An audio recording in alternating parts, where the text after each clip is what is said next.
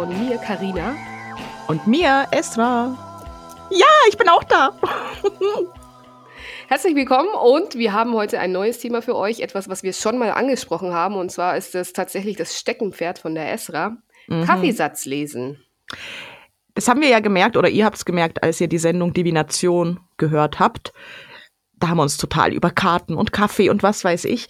Und da kam so viel äh, Input von euch, dass wir gedacht haben, wir könnten die einzelnen Sachen der nächste Zeit noch ein bisschen ausführlicher erklären. Und heute fangen wir an mit Kaffee. Es ist jetzt auch nicht ein zu großes Thema und dauert auch nicht zu lange und soll euch einfach ein bisschen Spaß an der Sache vermitteln.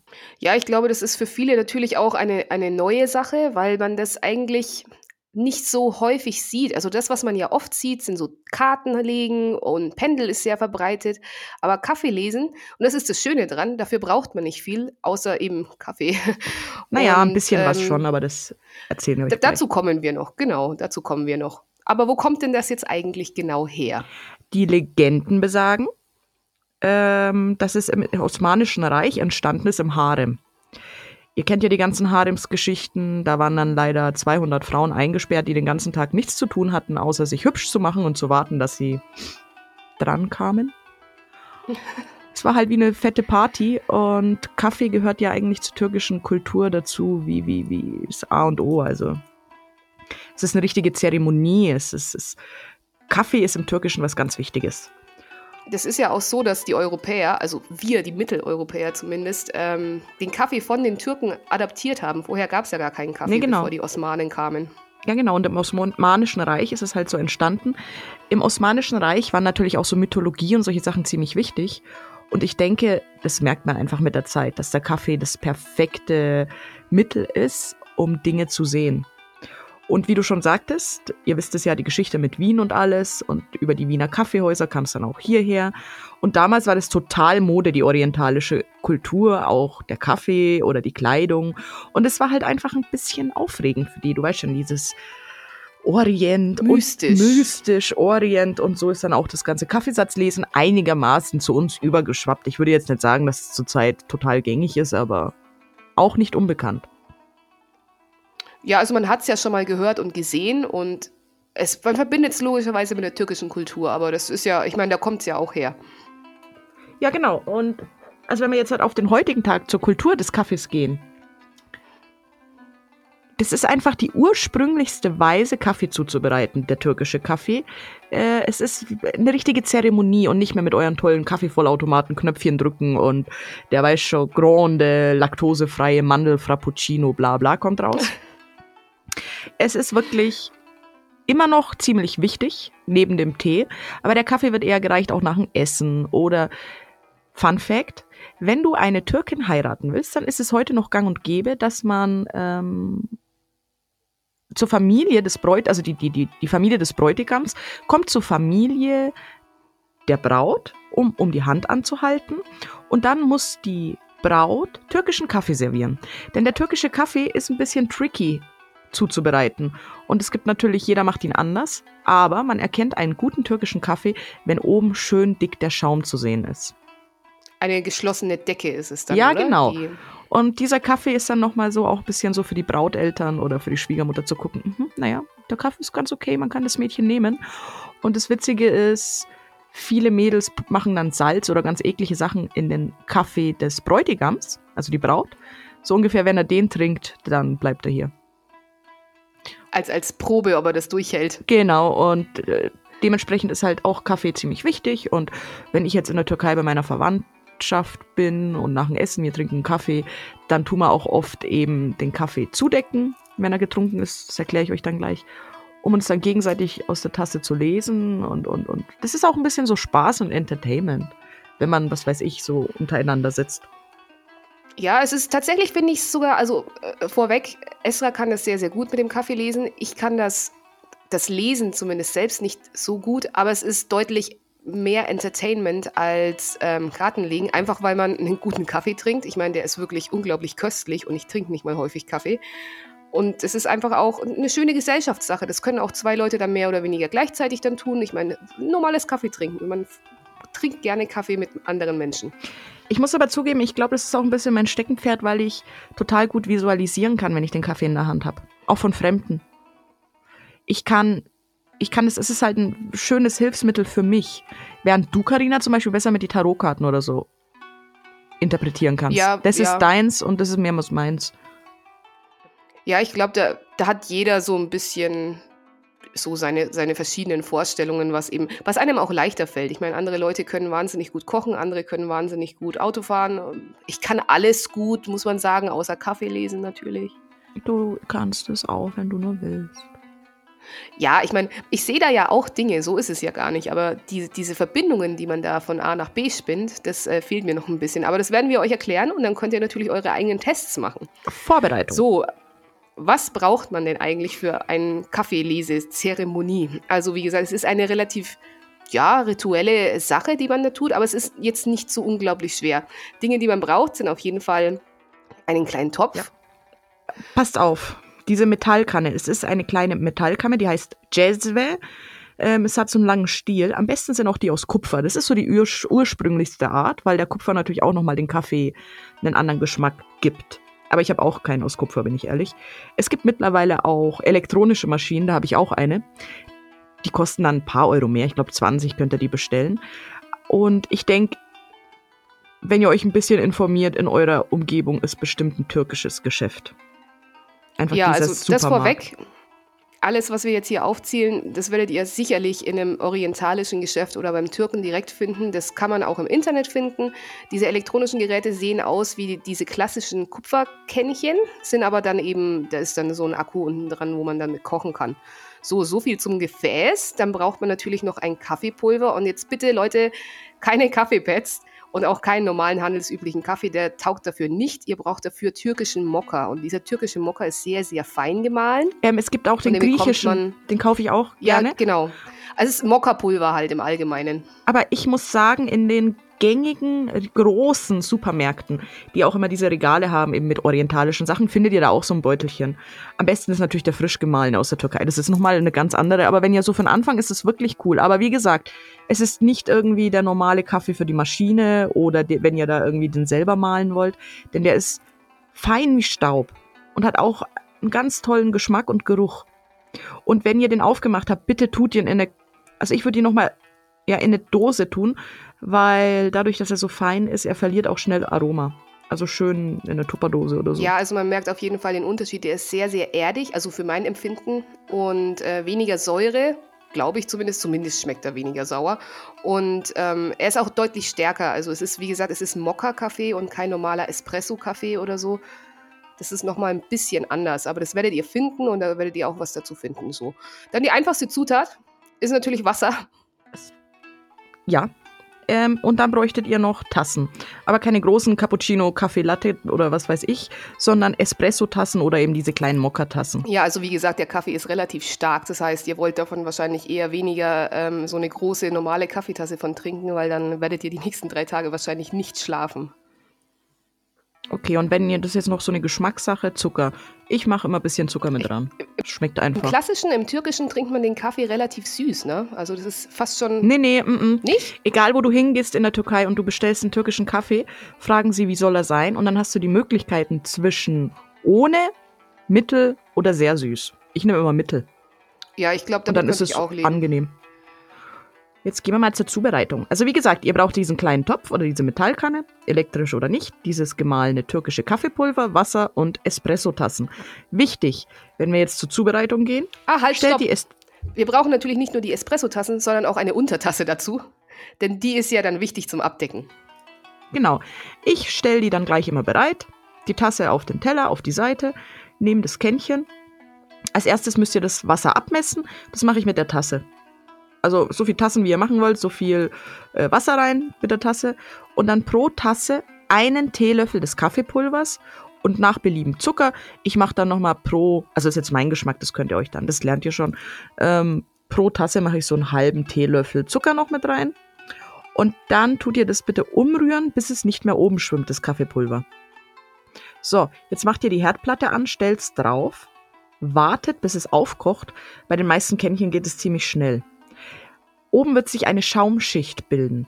nimmt dann bitte das äh, Kännchen von der Herdplatte und tut pro Tasse von diesem Schaum einen Teelöffel in die Tasse rein. Das ist wichtig für den Kaffeesatz. Aber nur der Schaum. Nur der Schaum, der oben sich bildet, in die Kaffee Taf Tasse, ta okay, Mokka. Kaffeetasse, Die Kaffeetasse. Mokka-Tasse, Kaffeetasse.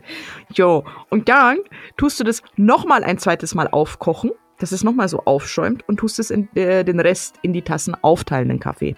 Wichtig ist, nicht zu lange drauf lassen, der verbrennt auch sehr schnell. Einfach immer so, ihr merkt, dass das, das brodelt dann und dann, okay, jetzt kann ich die Tasse voll machen. Dann ist der Kaffee schon fertig. Und dann lasst es euch bitte gut gehen und, und genießt ihn. Ein Stück ähm, türkischen, türkisch Delight, dieses Honig. Lokum. Oder ein Stück, ja, Bitterschokolade daneben. Ganz lecker. Genau, und dann geht es eigentlich schon daran, eben zu trinken. Beim, beim Trinken braucht man jetzt noch nicht groß eine Intention reinsetzen, nicht wahr? Oder doch? Aber seid nicht zu, nein, seid nicht zu gierig, denn unten setzt sich ja ein Kaffeesatz ab. Wichtig. Dieser Kaffee wird ja vorher schon gesüßt. Nicht umrühren. No go. Erstens mal wird es dann, wie soll ich sagen, sehr klumpig, der Kaffee, weil sich das unten abgesetzte Kaffeepulver ja dann wieder mit der Menge mischt, mit der Flüssigkeit. Ja. Deswegen macht man den Zucker vorher rein und die Leute fragen vorher, was du für Zucker rein haben willst. Und keine Milch. Milch ist auch so ein No-Go. Ähm, genau. Und dann trinkst du den Kaffee, aber du wirst dann schnell merken, unten ist eben dieser abgesetzte Kaffee. Kaffee. Ja, Satz. den lässt du bitte drin. Den brauchen wir ja. Ja, also so viel abtrinken, dass ihr werdet dann ja merken, ich meine, es schmeckt, dann ja auch nicht mehr, wenn man zum Kaffeesatz kommt und dann die Bröckchen sieht, dann weißt du, okay, jetzt ähm, ist es soweit. Genau. Ähm, es kann auch passieren, dass ihr vielleicht bei den ersten Male keinen Kaffeesatz habt, weil es nicht so geklappt hat. Es gibt auch tolle Anleitungen mit Videos im Internet, wie man den kocht. Aber, ja. So, jetzt haben wir ihn getrunken. Was machen wir als nächstes, Karina? Als nächstes brauchen wir natürlich die Untertasse, die offensichtlich auch dabei sein sollte bei unserem kleinen Teeset und Kaffeeset. Und äh, decken den Kaffee, also die Kaffeetasse damit ab. Obendrauf, auf die Tasse der Deckel praktisch. Also umgedreht, jetzt nicht. Ähm, Ja. Und jetzt passt auf. Ihr haltet die Tasse, die äh, zum Beispiel Zeigefinger und Mittelfinger ist ja unten an der Tasse und der Daumen ist oben auf der Untertasse. Könnt ihr mit beiden Händen halten. Dann dreht ihr diesen Kaffee im Uhrzeigersinn, so oft ihr wollt. Also ich mache es zwei, dreimal. Geht in euch und wünscht euch Antworten. Also nochmal kurz zum Drehen. Das Drehen natürlich nicht die Tasse selbst drehen, sondern so eine kreisende Bewegung im Uhrzeigersinn mit der Ja. Hand vor dem Körper. So, jetzt wird's tricky, das zu erklären. ihr habt jetzt die Tasse und die Untertasse in der Hand, habt gedreht und dann stülpt ihr es einmal um, also einmal umdrehen, Einmal stürzen nach vorne. stürzen. Von dir wegdrehen. Genau. Also hast du jetzt unten deine Untertasse in der Hand und oben die falsch rumme Tasse. So, meine Lieben. Dann stellt ihr dieses Ding, die Tasse, weg. Das muss nämlich abkühlen. Ich mache zum Beispiel Trick 17 eine Münze oder so oben drauf, dass es schneller abkühlt. Irgendwas aus Metall, was Kleines. Man kann auch, es gibt auch so ein paar Aberglauben. Äh, zum Beispiel, wenn du einen Ring drauflegst, dass du Antworten bekommst für die Liebe oder eben ein Geldstück für Beruf und, und, und. Das ist dann so Fantasie, was ihr da drauflegen wollt oder tun wollt. Und jetzt müsst ihr einfach mal ein bisschen warten, bis die Tasse kalt ist. Interessantes Detail dazu, das äh, hast du mir das erste Mal gesagt, als wir Kaffee gemacht haben. Und zwar, ähm, wenn man den dann wieder abhebt, kann es manchmal sein, dass die Tasse nicht abgeht. Und es hat eine ganz bestimmte Bedeutung. Das Witzige ist, ihr könnt nämlich auch, wenn die Tasse jetzt umgedreht dort steht, einen Finger nochmal oben auf die Tasse legen und euch was wünschen. Und manchmal, sehr selten passiert es, dass wenn ihr die Tasse öffnen wollt, Tasse und Unterteller aneinander kleben. Das heißt dann, oh, dein Wunsch wird in Erfüllung gehen, dann tut man diese Tasse nicht lesen. Punkt. Es war tatsächlich bei mir der Fall. Mhm. Also man kann dann wirklich die ganze Tasse anheben und der unter, die Untertasse ist direkt. Esra, Esra, machst du mir einen Kaffee? Ich will Kaffeesatz sehen. Na klar. Und sie trinkt voll schnell und oh, jetzt gleich, gleich, gleich. Ist er jetzt kalt? Ist er jetzt kalt? Ja, Karina. Kannst du jetzt lesen? Ja. Und dann, äh, Karina, sorry, ich kann nicht. Ja, das war Nee. tatsächlich ein bisschen tragisch, aber auch was Gutes. Ich meine, es ist ein gutes Zeichen, dass ähm, das, was ich wissen wollte, wohl so kommt, wie ich mir das wünsche. Mhm. So, und jetzt halt nochmal zur Deutung. Ihr müsst es euch vorstellen, also ich vergleiche es gern mit Bleigießen so an Silvester. Ich meine, jeder sieht was anderes, jeder deutet es anders, jeder tut die Zusammenhänge anders zusammenhängen. Ja, die Symbole, Oh, die halt. ein Germanistik-Genie. Die Kombination der verschiedenen Symbole kann natürlich eine bestimmte Bedeutung äh, herbeiführen. Und wie gesagt, diese Symbole kann man auch wie beim Bleigießen einfach nachschlagen im Internet oder es gibt wahrscheinlich auch Bücher und so. Du tust dich da auch ein bisschen erstmal reinversetzen. Man muss es einfach abstrahieren. Und wenn du grobe Formen siehst, gerade beim Anfang, greif zu. Äh, das schaut ein bisschen aus wie ein Baum. Dann ist es ein Baum. Ist das ein Vogel? Ja. Der schaut aus wie deine Mutter, weil es ist. Natürlich Medien. Also ein Mensch, der ein Medium ist, ein Hellseher die nehmen das auch ein bisschen als, als, als Hilfsmittel und sehen natürlich mehr Sachen. Aber wenn ihr da nicht so talentiert am Anfang noch seid und noch nicht so drin seid in der Sache, übt damit, so wie ich das jetzt gesagt habe. Ist das sonst sowas? Ja, ist es. Aber es gibt, also, wie soll ich sagen, es gibt so viele Symbole, es gibt aber auch persönliche Sachen, die, weißt schon, ist das ein Dreiergolf? Ja, kann sein. Ja, also es ist manchmal sehr, sehr komisch, was man da tatsächlich sieht. Ich erinnere mich noch, dass du ähm, Gebäude gesehen hast mit riesigen Torbögen und so weiter. Und es war tatsächlich einfach ähm, ein sehr, sehr bekanntes Gebäude in Nürnberg, was du nicht wissen konntest, aber ich natürlich sofort verstanden habe, als du das gesagt hast, weil das tatsächlich so, ja, es gibt's, also es kann auch der Dreier BMW sein. also die, jetzt sind wir wieder bei der Sache, wenn das so eine verbreitete Tradition ist, gerade in der Türkei. Jeder liest die anders, jeder hat andere Systeme. Es ist auch ein bisschen so ein Familiending. Die eine liest so, die andere so. Es ist auch übrigens mehr so eine Frauendomäne. Es gibt kein falsch und richtig, wie immer. Wenn sich's für dich richtig anfühlt, dann ist es richtig. Punkt. Ich selber fange an, wenn ich die Tasse jetzt aufgemacht habe, beim Tassenhenkel. Das ist dann so heute. Und intuitiv gehe ich dann einmal um die Tasse rum und spüre auch für mich oder sehe oder wie gesagt, bei mir ist es eher das Spüren, hm, das ist ein bisschen so Frühling, das ist Herbst oder das ist in vier Jahren oder was weiß ich, das spürst du dann einfach. Also man kann ja es sagen, gibt dann dass- noch ein paar so kleine Besonderheiten. Ja? Ja, also äh, man kann ja quasi sagen, dass da, wo der Henkel ist, zumindest in, in den verbreitetsten ähm, Ansichten, dass das der Nullpunkt ist, also das, das Jetzt und dann von da an Mhm. quasi die Zeit anfängt zu laufen, chronologisch. Yep. Eine Sache, die die meisten auch wirklich äh, deuten, es gibt einen Unterschied zwischen einer hellen und einer dunklen Tasse. Wir reden jetzt vom Kaffeesatz innen, nicht vom Porzellan. Hast du zum Beispiel wenig Kaffeesatz, der noch am Boden sich so abgesetzt hat, zeigt es, dass du deine Probleme eigentlich gelöst hast, viele, dass du zurzeit seelisch frei bist, leicht, dass es dir gut geht. Hast du aber den Batzen Kaffeesatz noch am Boden kleben, dann heißt es immer gleich so, mm, du haben viele Probleme, oh. Weißt du, dieses, und so viele Sorgen und, äh. Aber das mache ich auch, also das deute ich auch meistens so. Es ist tatsächlich ein guter Punkt. Äh, noch kurz zwischenrein, wegen, wegen, wegen, der, ähm, wegen der hellen Kaffeetasse. Natürlich, wenn ihr eine Kaffeetasse auswählt, die sollte innen drin nach Möglichkeit weiß sein, weil sonst könnt ihr ja gar nicht sehen, was das Kaffeepulver euch sagen möchte. Ja, wie Karinas tätowierte Handfläche und Handlesen. Das ist ein bisschen schwierig. Schwierig. Mhm. Naja. Äh, was wollte ich noch sagen? Genau. Es ist echt so ein Zeichen. Und es ist, ich koche den Kaffee immer gleich, aber die Konsistenz innen nach dem Trinken ist oft wirklich verschieden. Und Fun Fact: Seit der Merkur Retrograde ist meine Kaffeetasse sehr hell.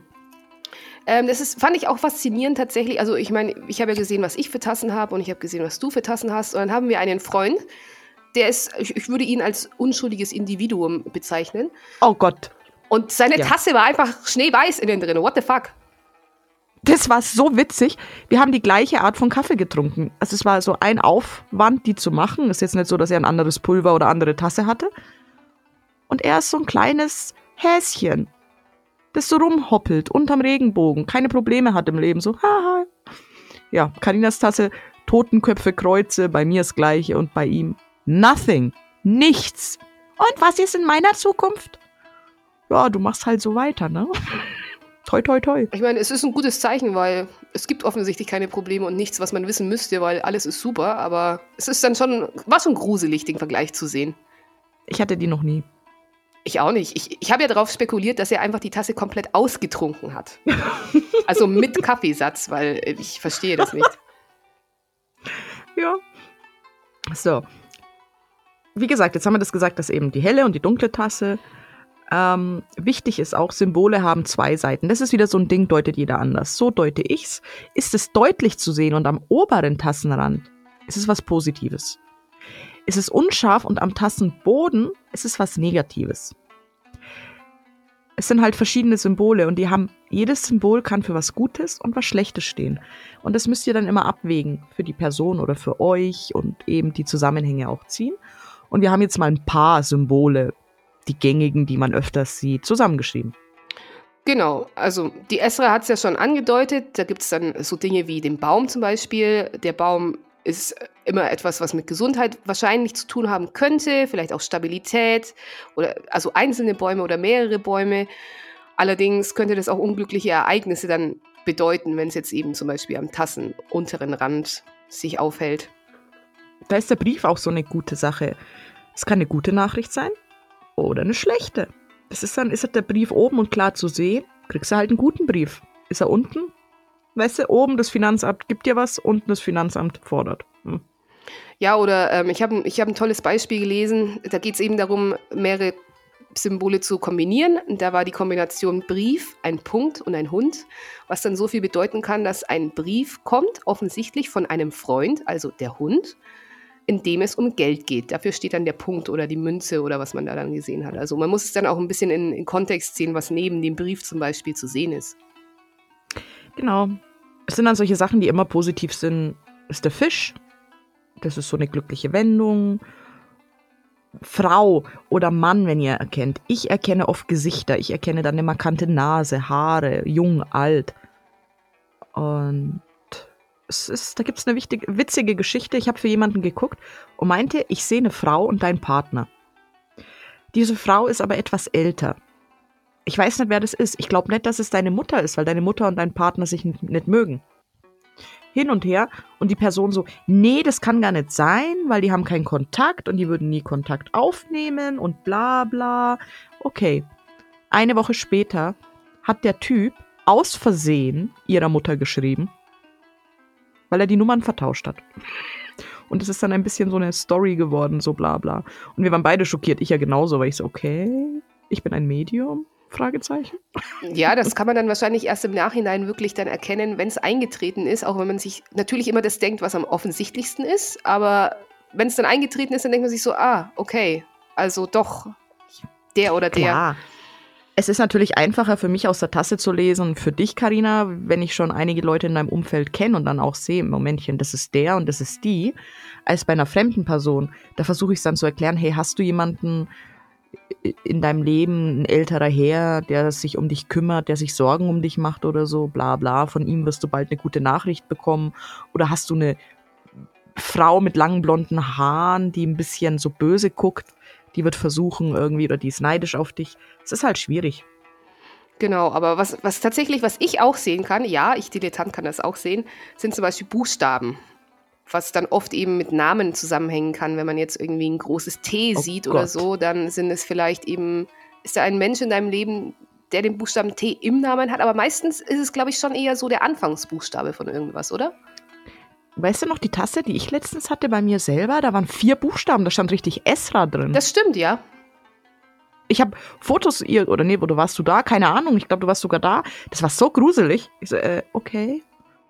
Ja, also manchmal können sich auch, ich will nicht sagen, so, so ähm, Wörter bilden, also Sätze jetzt nicht gerade, da würde jetzt nicht drin ste stehen, bitte mach deine Steuererklärung oder sowas, aber immerhin so hm, manchmal zusammenhängende Buchstaben. Das ist dann schon interessant. Also ganz penetrant bei Carina ist zum Beispiel ein Buchstabe.